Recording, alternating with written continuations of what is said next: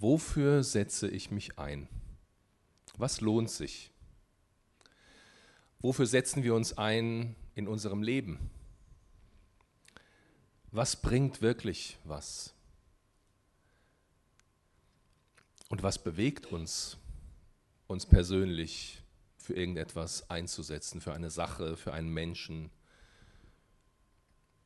Warum, warum tun wir Dinge? Was setzt uns wirklich in Bewegung? Lohnt es sich, morgens aufzustehen, um danach in die Schule zu gehen? Kommt darauf an, ob man die Kinder oder die Eltern fragt. Lohnt es sich, eine Ausbildung zu machen, zu studieren, einen Beruf zu erlernen, um danach Geld zu verdienen, was man sowieso wieder ausgibt? Lohnt sich der Aufwand für eine Predigt? frage ich mich jedes Mal. Das Lesen der Bibelkommentare zu den Bibeltexten, die in der Predigt vorkommen, die Suche nach Geschichten, Erlebnissen, Beispielen, die Arbeit an den Formulierungen, einen roten Faden irgendwie hinkriegen, einen guten Anfang formulieren, aber auch zum Punkt kommen am Ende, das ist ja Arbeit. Das Gebet, Herr, hilf mir, das kommt ständig zwischendrin, weil man hängen bleibt und nicht mehr weiter weiß und sagt, Herr, was möchtest du denn, was ich sagen soll am Sonntag? Lohnt sich das? Lohnt sich dieser ganze Aufwand nur, um dann eine halbe Stunde zu erzählen, ähm, irgendetwas, von dem man nicht weiß, ob es wirklich eine Veränderung bewirkt? Kommt davon wirklich etwas bei euch an in euren Herzen, von dem, was Gott machen möchte? Gebraucht er diese Predigt?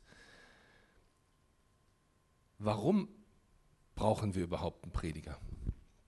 Wäre doch viel cooler, wenn Gott es einfach selbst machen würde. Wir kommen sonntags morgens hier zusammen und setzen uns hin und sagen, Herr, sprich, dein Knecht hört, so wie ein Samuel das erlebt hat. Herr, sprich, red doch einfach direkt mit uns. Warum brauchst du einen Prediger oder eine Predigerin? Wozu ist das nötig? Lohnt sich das? Und wenn man Predigten vorbereitet, dann weiß man auch immer, die Leute könnten auch einfach ins Internet gehen. Da sind so viele tolle Predigten, so viele gute Predigten. Warum kommt man überhaupt noch in einen Gottesdienst? Lohnt sich das?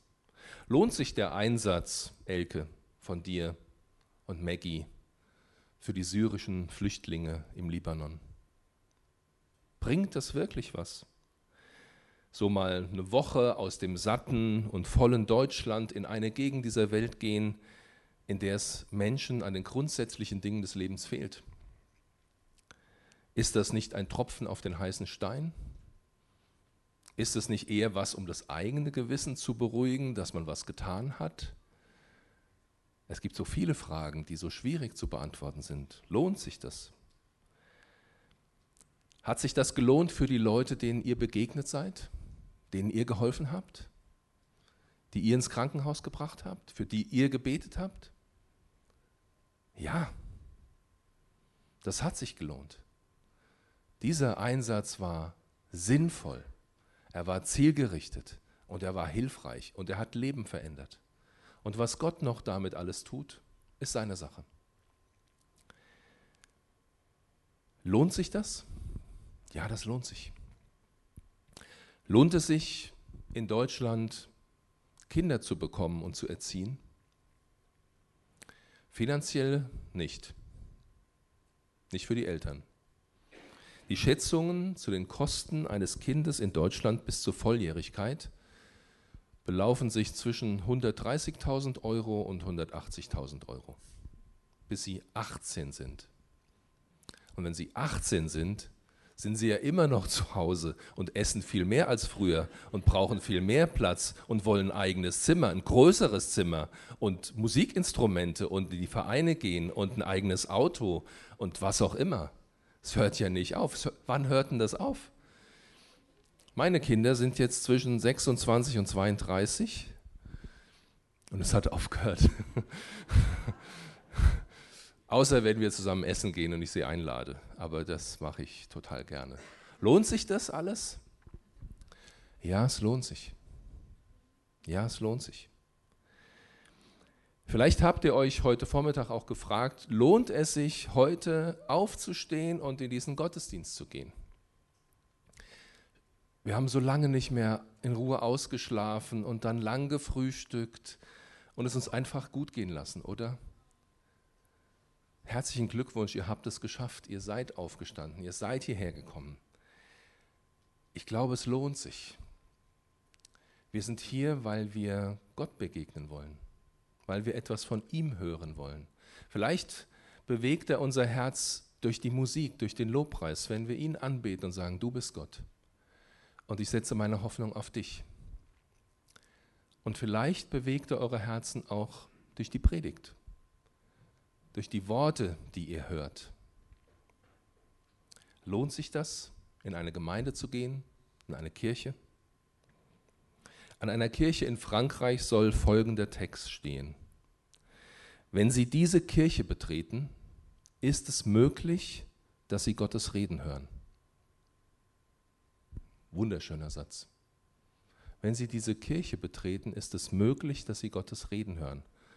Machen wir uns das bewusst, dass das auch heute Vormittag der Fall sein kann.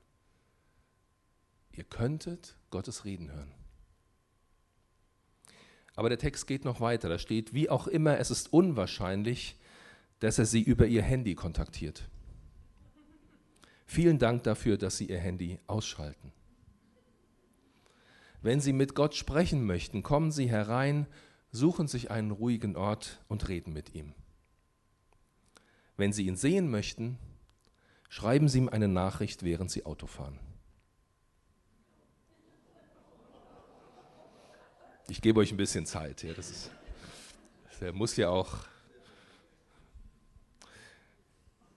Ich würde gerne mal in diese Kirche gehen. Ich glaube, es lohnt sich heute Vormittag hier zu sein. Es lohnt sich, Gott eine Chance zu geben, zu dir ganz persönlich zu reden. Ich glaube, dass es sich lohnt, deswegen bin ich hier. Ich glaube auch, dass es sich lohnt, zum Mittagessen zu bleiben nach dem Gottesdienst. Auch deswegen bin ich hier. Und ich glaube, dass es sich lohnt, eine Predigt vorzubereiten, weil ich glaube, dass wir einen Gott haben, der redet, auch durch unvollkommene Predigten. Wir predigen in diesen Wochen über unsere neue Gemeindevision als Petrusgemeinde. Wir tun das, weil wir glauben, dass es sich lohnt. Es lohnt sich, darüber zu reden. Ihr seht die ähm, Vision nochmal hier auf dem Beamer. Wir wollen Gott ehren und uns dafür einsetzen, dass Menschen zum Glauben an Jesus Christus kommen, ein Zuhause finden und im Glauben wachsen. In der letzten Woche hat Martin Franke über den ersten Punkt unserer Gemeindevision gesprochen. Wir wollen Gott ehren. Sein Fazit war, das Ergebnis der Predigt, das ist der Sinn unseres Lebens, Gott zu ehren. Wir können und wir sollen Gott mit allem ehren, was wir sagen, was wir tun. Alles kann zur Ehre Gottes geschehen. Und das macht unser Leben sinnvoll, wenn es ausgerichtet ist auf die Ehre Gottes. Wir ehren Gott, indem wir seine Gebote halten, seinen Willen tun. Wir ehren Gott, wenn wir uns um die Dinge kümmern, die ihm wichtig sind. Wir wollen Gott ehren, mit allem, was wir tun. Wenn wir heute zum zweiten Punkt unserer Gemeindevision als Petrusgemeinde kommen, dann heißt es dort, wir wollen uns dafür einsetzen, dass Menschen zum Glauben an Jesus Christus kommen. Wir wollen uns dafür einsetzen. Oh Mann, oh Mann, denken einige vielleicht, schon wieder einsetzen, schon wieder Einsatz, schon wieder Leistung, schon wieder Arbeit. Ähm, sogar hier in der Gemeinde, diese Leistungsgesellschaft? Ist es nicht Gott, der Menschen anspricht? Ist es nicht der Heilige Geist, der in unseren Herzen deutlich macht, wir brauchen Jesus? Macht das nicht Gott? Warum sollen wir uns einsetzen? Gott setzt sich doch ein. Ja, das tut Gott. in einer Vorversion, als wir überlegt haben, wie formulieren wir denn unsere Gemeindevision, hatten wir auch gesagt, wir wollen erleben, dass Menschen zum Glauben an Jesus Christus kommen. Das hört sich irgendwie, es hört sich ein bisschen frommer an, finde ich. Es hört sich mehr so an wie, wir trauen Gott das zu, dass er das tut. Und wir müssen gar nichts dazu tun. Wir dürfen zuschauen und genießen und erleben. Und mit dieser Idee sind damals Bina und ich äh, in die Jugend hineingegangen, in die junge Gemeinde und haben das vorgestellt. Und die sagten, das ist ja langweilig. Das ist ja langweilig. Wir wollen doch nicht passiv sein. Ja, wir gucken gerne zu, wie Gott was tut, aber wir wollen es doch einsetzen. Wir wollen doch mit dabei sein, wenn Gott was bewegt. Ja, wir wollen uns doch mit investieren. Es kann doch nicht sein, dass, dass ich nur da sitze und zugucke, wie toll Gott ist. Mache ich ja auch gerne mal, aber ich will mich doch einsetzen für ihn. Und dann haben wir das umformuliert, weil wir gesagt haben, ja, das stimmt, Sie haben recht. Klar handelt Gott, aber er handelt ja durch uns und mit uns. Also haben wir formuliert, wir wollen uns dafür einsetzen. Warum? weil Gott selber sich auch einsetzt und weil wir so sein sollen wie Gott. Wir sollen Jesus ähnlicher werden. Johannes 3, Vers 16, der wahrscheinlich wichtigste Vers der ganzen Bibel. Denn Gott hat der Welt seine Liebe dadurch gezeigt, dass er seinen einzigen Sohn für sie hergab, damit jeder, der an ihn glaubt, das ewige Leben hat und nicht verloren geht. Gott hat der Welt seine Liebe gezeigt. Er hat sich bewegt. Jesus kam vom Himmel auf die Erde. Er hat sich bewegt. Er ist hingegangen. Er hat sein Leben gegeben. Er hat sich investiert. Gott hat damit angefangen, sich einzusetzen.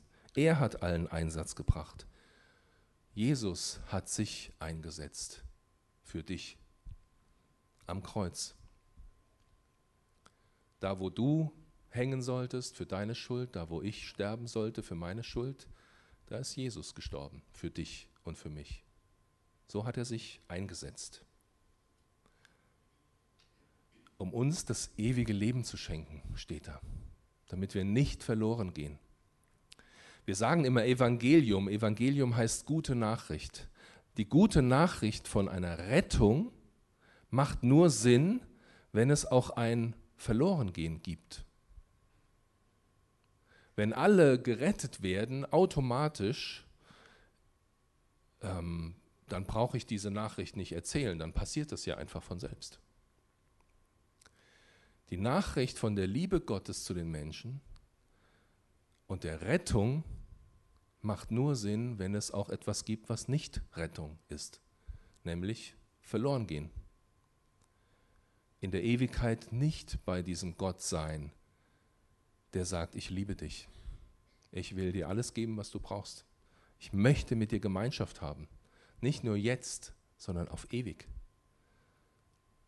Und jeder, der sagt, ich will das nicht, der wird respektiert von Gott. Und Gott lässt ihn ohne Gott bleiben, ohne Gott sein. Aber Gott will, dass du nicht verloren gehst, sondern gerettet wirst und das ewige Leben hat, hast. Er hat Sehnsucht nach dir. Er hat Sehnsucht nach jedem Einzelnen von uns. Er liebt uns. Und er sagt, es lohnt sich. Vielleicht haben Gott der Vater und der Sohn und der Heilige Geist diskutiert, ob es sich wirklich lohnt, für Jesus auf diese Welt zu kommen, zu sterben, Lohnt sich das? Und sie haben gesagt, ja, es lohnt sich. Gott liebt uns. Und deswegen hat er gesagt, es lohnt sich. Okay, alles klar. Also Gott hat durch Jesus alles eingesetzt, um mich zu retten und mir das ewige Leben zu geben. Dann, dann ist doch alles bestens, oder? Dann ich habe es ja verstanden, ich habe das angenommen, ich glaube das für mich, dann bin ich doch safe. Was muss ich denn dann noch tun? Was ist noch zu tun? Wir sollen Gott ehren, indem wir das tun, was Jesus getan hat. Wir sollen Gott ehren, indem wir seinen Willen tun. Und seinen Willen hat er deutlich gemacht, ich will Menschen retten. Ich will nicht, dass sie verloren gehen. Und deswegen sollen wir das Gleiche tun. Jesus redet über seine Nachfolger, seine Jünger, mit seinem Vater im Himmel. Er betet und er sagt, Johannes 17, so wie du mich in die Welt gesandt hast, habe auch ich sie in die Welt gesandt. So wie Gott Jesus, so Jesus uns. Ganz einfach. Gott sendet Jesus und Jesus sendet seine Nachfolger, seine Jünger, die, die zu ihm gehören.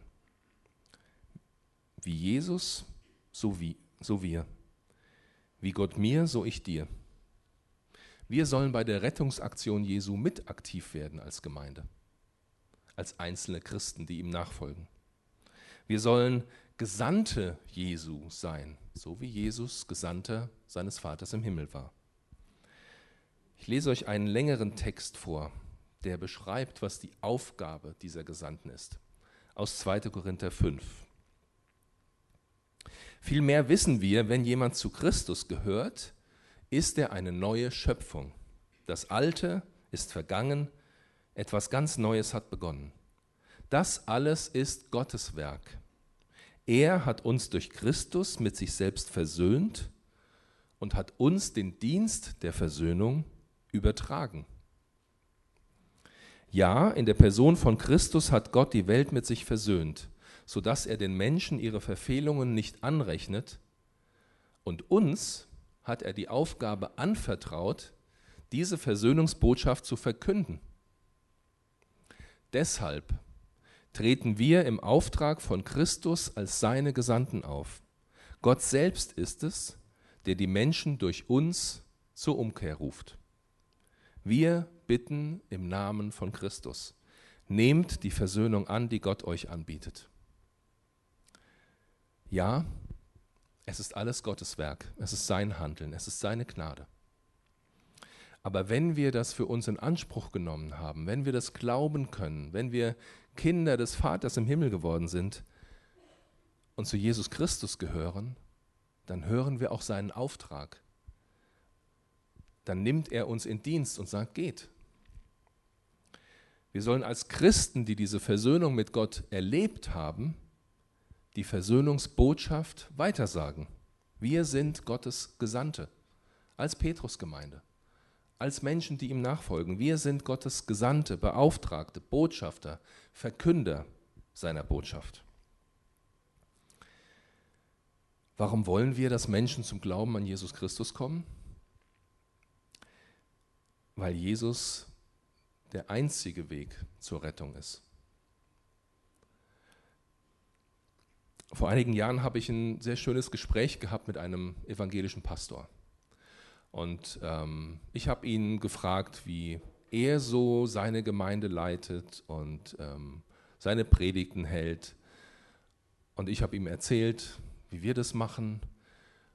Und dann sagte er, wieso wieso redet ihr eigentlich ständig von Jesus?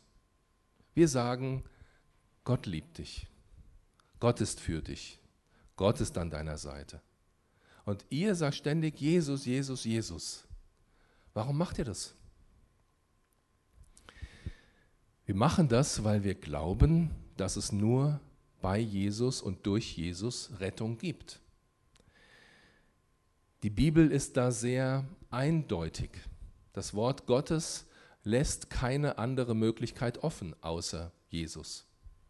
Apostelgeschichte 4, Vers 12. Bei niemand anderem ist Rettung zu finden. Unter dem ganzen Himmel ist uns Menschen kein anderer Name gegeben, durch den wir gerettet werden können. Es gibt nur diesen einen Namen, Jesus. Durch Jesus kommen wir zu Gott dem Vater. Durch Jesus werden wir Kinder des Vaters im Himmel. Johannes 14, Vers 6, ich bin der Weg, antwortete Jesus, ich bin die Wahrheit und ich bin das Leben. Zum Vater kommt man nur durch mich. Es gibt keinen anderen Weg. Das ist exklusiv. Das hat den Anspruch, die einzige Wahrheit zu sein, ja. Und das ist schwierig, das heute zu sagen. Es ist schwierig, in dieser Gesellschaft heute zu sagen, es gibt eine Wahrheit. Ich glaube, dass es eine Wahrheit gibt. Das hört man nicht gerne, weil man ja sagt, damit sagst du ja mir, das stimmt nicht, was ich glaube, das stimmt nicht, was ich für richtig halte. Du diskriminierst mich, du stellst dich über mich. Und ich sage, nein, ich, ich rede von der Wahrheit, die ich erkannt habe, die ich erlebt habe. Ich rede von dem Jesus, der mir begegnet ist, der meine Schuld vergeben hat. Das ist für mich die Wahrheit. Und für mich ist auch die Wahrheit, dass die Bibel Gottes Wort ist, dass Gott mir darin begegnet, dass er sich mir vorstellt. Und deswegen nehme ich das ernst. Und deswegen glaube ich an Jesus, den einzigen Weg zum Vater im Himmel. Und uns vertraut Gott diese Versöhnungsbotschaft an, sagt Paulus. Gott will das durch uns tun. Er sagt, wir bitten im Namen von Christus, nehmt die Versöhnung an, die Gott euch anbietet. Vergebung ist etwas, was ich einseitig tun kann. Jemand hat mich verletzt, jemand hat mich übersehen. Ich komme sonntags in den Gottesdienst, ähm, gucke den Pastor an und der sieht mich nicht. Der sieht mich nicht. Der ist mit irgendwas anderem beschäftigt oder jemand anders, egal. Und ich bin verletzt, weil ich nicht wahrgenommen werde. Ich möchte gesehen werden, ich möchte wertgeschätzt werden von den anderen. Und ich bin verletzt. Die Frage ist jetzt, wie ich damit umgehe. Das Beste ist, ich gehe nachher zu der Person und sage, du, da war eben eine Situation, da hatte ich echt den Eindruck, du würdest mich nicht sehen. Und wenn der dann weiter mit jemand anderem redet, weißt du, ja, hattest recht. Er sieht dich nicht. Aber wenn, wenn die andere Person dich wahrnimmt, und das wird in 99,9 Prozent der Fälle so sein, dann könnt ihr das ausräumen. Und der andere sagt, tut mir leid, ich habe dich echt übersehen. Und dann ist wieder gut zwischen euch. Wenn du dieses Gespräch nicht führst, kannst du dich trotzdem zu Hause alleine entscheiden und sagen, das hat er einfach nicht gemerkt. Der ist so. Ich werfe es ihm nicht vor, ich vergebe ihm das einfach. Ich tue so, als wäre das nicht passiert. Das kann ich einseitig machen. Das muss der gar nicht wissen. Das muss der gar nicht wissen. Ich kann mich einseitig entscheiden, ihm zu vergeben. Und dann ist wieder gut. Versöhnung braucht zwei. Versöhnung heißt eine Beziehung wiederherstellen, die beschädigt ist. Versöhnung heißt etwas in Ordnung bringen, was nicht in Ordnung ist. Und dazu braucht es zwei. Die Botschaft heißt, nehmt die Versöhnung an, die Gott euch anbietet. Das ist wie, der Pastor kommt dann zu dir, oder jetzt bin ich beim Pastor, ist egal, und sagt, vergib mir bitte, es tut mir leid. Können wir uns wieder vertragen? Können wir uns wieder versöhnen? Ich wollte das nicht und ich möchte, es, möchte auch nicht, dass es nochmal vorkommt. Bitte vergib mir. Und dann sagst du, ja, ich vergebe dir. Und dann seid ihr versöhnt. Du könntest aber auch sagen, nee, das war Absicht. Das hast du letzte Woche auch schon gemacht. Das ist ein Prinzip von dir. Du möchtest mir sagen, ich bin nichts wert. Ich bin weniger wert als die anderen. Dann schlägst du das Angebot der Versöhnung aus. Versöhnung braucht zwei.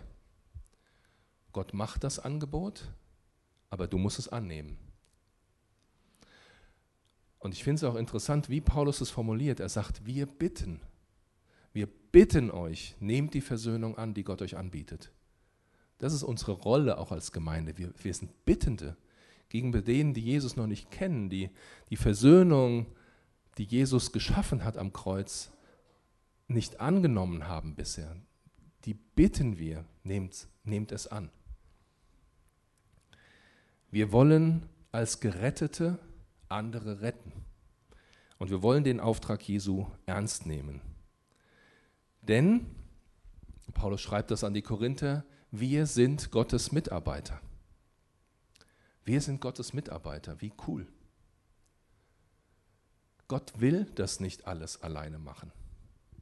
Gott hat sich entschieden, uns unvollkommene Menschen zu benutzen, seine Versöhnungsbotschaft weiterzusagen. Gott hat sich selber dazu entschieden. Wir sind Gottes Mitarbeiter, sagt Paulus.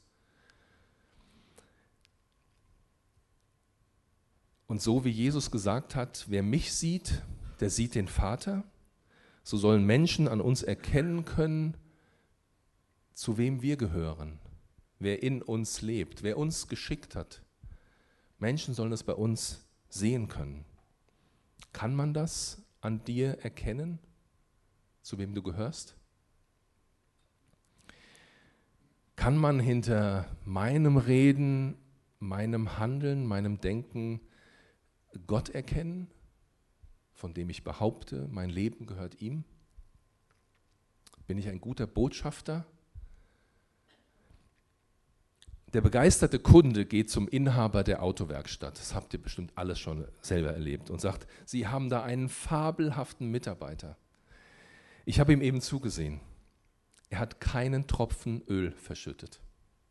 Er hat die Haube vom Auto ganz vorsichtig zugemacht und die Fingerabdrücke abgewischt. Dann hat er sich die Hände gewaschen, bevor er die Tür aufgemacht hat, ist eingestiegen und ganz vorsichtig auf die Straße gefahren. Ein toller Mitarbeiter. Ja, sagt der Chef, ist ja auch sein eigenes Auto. Ist ja auch sein eigenes Auto. Wir kümmern uns gut um die Dinge, die uns gehören. Da sind wir ziemlich, ziemlich perfekt. Gott möchte, dass wir uns um seine Dinge kümmern. Die Belange und Ziele des Reiches Gottes. Was ist ihm wichtig? Nicht, was ist mir wichtig, sondern Herr, was ist dir wichtig? Wir sind Botschafter des Reiches Gottes in dieser Welt. Wir arbeiten mit Gott zusammen. Wir repräsentieren ihn und wir laden Menschen ein zur Versöhnung mit Gott. Was haben wir zu sagen? Ich weiß nicht, wie, wenn du in dein Leben guckst, was, was hast du zu sagen? Wie würdest du das machen, wenn du jemandem erzählst, weißt du, es gibt da diesen Gott, der dich liebt. Äh, die Bibel sagt, Jesus, der Sohn Gottes, ist für dich am Kreuz gestorben, deine Schuld vergeben. Nimm das Angebot der Versöhnung an. Wie, wie machst du das? Wie, wie, wie wirst du glaubwürdig? Wie kann man dir das abnehmen? Ich glaube, das Wichtigste ist, dass wir einfach so sind, wie wir sind, authentisch, dass wir uns nicht verstellen. Wir sind nicht perfekt geworden. Wir sind immer noch unvollkommene Menschen, aber wir haben einen vollkommenen Gott. Und ich kann von dem erzählen, was ich mit Jesus erlebt habe. Niemand kann das von Gott erzählen, was du mit ihm erlebt hast. Du bezeugst ihn. Die Bibel sagt, wir sollen Zeugen sein für Gott, Zeugen sein für das Handeln Jesu in unserem Leben. Wir sollen nicht die Verteidiger sein. Zeugen. Das, was bei uns passiert ist, können wir weitersagen. Menschen sind nicht unbedingt an meiner Theologie interessiert, was ich jetzt für richtig halte und für falsch und warum und wie man das noch anders sehen könnte. Sie wollen keine Vorträge über Prinzipien hören, aber sie sind interessiert an mir, an meiner Person. Und sie hören mir zu, wenn ich von meinem Leben erzähle, aus meinem Leben erzähle. Von den Erfahrungen, die ich gemacht habe. Paulus sagt einmal, ich weiß, an wen ich glaube.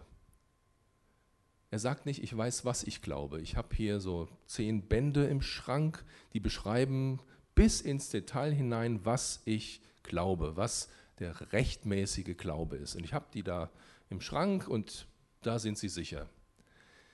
Paulus sagt das nicht. Er sagt nicht, ich habe das und das und das habe ich alles verstanden und da habe ich es aufgeschrieben. Er sagt, ich weiß, an wen ich glaube. Er spricht von einer Beziehung mit Jesus, von einer Beziehung zu einer anderen Person, zu Jesus. Und davon redet er. Ich kann anderen erzählen, wie mein Leben war, bevor ich Jesus kennengelernt habe. Was sich verändert hat, was neu geworden ist. Ich kann Ihnen erzählen, was ich gelernt habe, die Erfahrungen, die Lektionen meines Lebens. Was habe ich gelernt und von Gott verstanden, ähm, als meine Frau mich verlassen hat und ich geschieden wurde? Was habe ich begriffen, als meine Eltern gestorben sind? Was hat mich bewegt, als ich, als ich das verstanden habe, dass es in anderen Orten dieser Welt so viel Not gibt und es mir so gut geht? Und ich mich auch frage, warum ich, Gott, warum bin ich in Deutschland geboren? Warum gehöre ich zu den 10 Prozent der am meisten privilegierten Menschen auf dieser Welt? Und ich sage, ich weiß es nicht, aber ich entscheide mich, mit meinen Möglichkeiten Gott zu dienen. Und das kann ich im Libanon tun, das kann ich in Syrien tun, das kann ich in Afrika tun, das kann ich in Europa tun. Mit allem, was ich habe, Gott zu dienen. Was habe ich gelernt durch Schmerzen, durch Verzweiflung, durch Warten, durch Krankheit? Was habe ich gelernt durch tolle Erfahrungen, wo mir Gott begegnet ist, wo er mich beschenkt hat? Ich erzähle von dem, was Gott in meinem Leben getan hat.